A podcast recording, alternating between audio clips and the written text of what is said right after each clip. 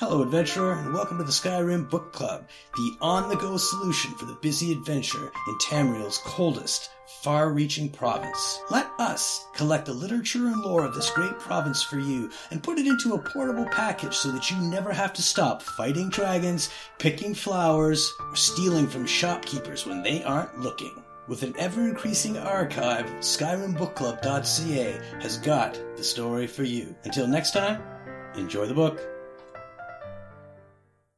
Daughter of the Niben by Sathyr Longleat. The history of Bravil Town and its famous statue of the lucky old lady. Bravil is one of the most charming towns in Cyrodiil, sparkling in her simple beauty, illustrious by her past. No visit to the southern part of the imperial province is complete without a walk along Bravil's exciting river port, a talk with her friendly native children, and of course, in the tradition of the village, a whispered word to the famous statue of the lucky old lady. Many thousands of years before the arrival of the Atmorans, the native Ayleid people had long lived in the vicinity of modern-day Bravil. The Niben, then as now, provided food and transportation, and the village was even more populous than it is today. We are not certain what they called their region. As insular as they were, the word they used would be translated to simply mean home. These savage Ayleids were so firmly entrenched that the Bravil region was one of the very last areas to be liberated by the Alessian army in the second century of the First Era. Though little remains of that era culturally or archaeologically, thank Mara, the tales of debauchery and depravity have entered into the realm of legends.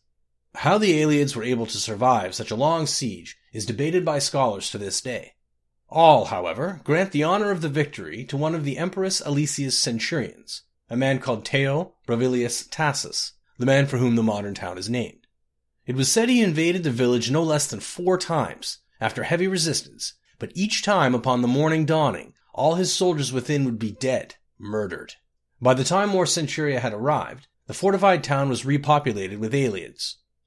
After the second successful invasion, secret underground tunnels were found and filled in, but once again, come morning, the soldiers were again dead and the citizens had returned. After the third successful siege, legions were posted outside of the town, watching the roads and riverway for signs of attack, but no one came. The next morning, the bodies of the invading soldiers were thrown from the parapets of the town's walls. Teo Bravilius Tassus knew that the Ayleids must be hiding themselves somewhere in the town, waiting until nightfall, and then murdering the soldiers while they slept. The question was where? After the fourth invasion, he himself led the soldiers in a thorough inspection of every corner, every shadow. Just as they were ready to give up, the great centurion noticed two curious things. High in the sheer walls of the town, beyond anyone's ability to climb, there were indentations, narrow platforms. And by the river just inside the town, he discovered a single footprint from someone clearly not wearing the imperial boot. The Ayleids, it seemed, had taken two routes to hide themselves. Some had levitated up to the walls and hidden themselves high above, and others had slipped into the river, where they were able to breathe under water. It was a relatively easy task, once the strange elves' even stranger hiding holes had been discovered, to rout them out and see to it that there were no more midnight assassinations of the Empress's troops.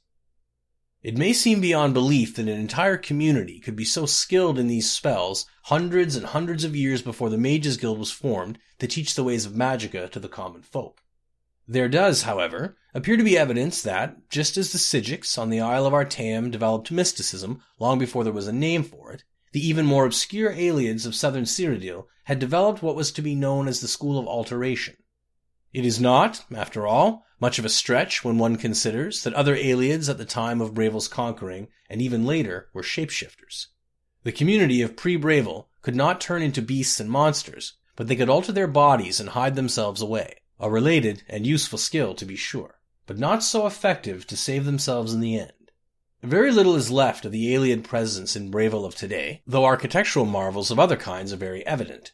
As beautiful and arresting as the benevolence of Mara Cathedral and the Lord's Palace are, no man-made structure in Bravil is as famous as the statue called the Lucky Old Lady. The tales about the lady and who she was are too numerous to list. It is said she was born the illegitimate daughter of a prostitute in Bravil, certainly an inauspicious beginning to a lucky life.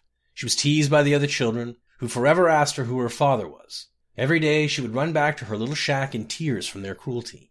One day, a priest of Stendarr came to Bravil to do charitable work. He saw the weeping little girl, and when asked, she told him the cause of her misery. She didn't know who her father was. You have kind eyes, and a mouth that tells no lies, replied the priest after a moment, smiling. You are clearly a child of Stendarr, the god of mercy, charity, and well earned luck. The priest's thoughtful words changed the girl forever. Whenever she was asked who her father was, she would cheerfully reply, Why, I am a child of luck. She grew up to be a barmaid, it was said, kind and generous to her customers, frequently allowing them to pay when they were able to. On a particularly rainy night, she gave shelter to a young man dressed in rags, who not only had no money to pay, but was belligerent and rude to her as she fed him and gave him a room. The next morning, he left without so much as a thank you. Her friends and family admonished her, saying that she had to be careful. He might have even been dangerous. A week later, a royal carriage arrived in Bravil with an imperial prince within. Though he was scarcely recognizable, it was the same young man the lady had helped. He apologized profusely for his appearance and behavior, explaining that he had been kidnapped and cursed by a band of witches, and it wasn't until later that he had returned to his senses. The lady was showered with riches, which she, of course, generously shared with all the people of Bravil, where she lived to a content old age. No one knows when the statue to her was erected in the town square, or who the artist was, but it has stood there for thousands of years since the first era. To this day, visitors and Bravilians alike go to the lucky old lady to ask for her to bless them with luck in their travails.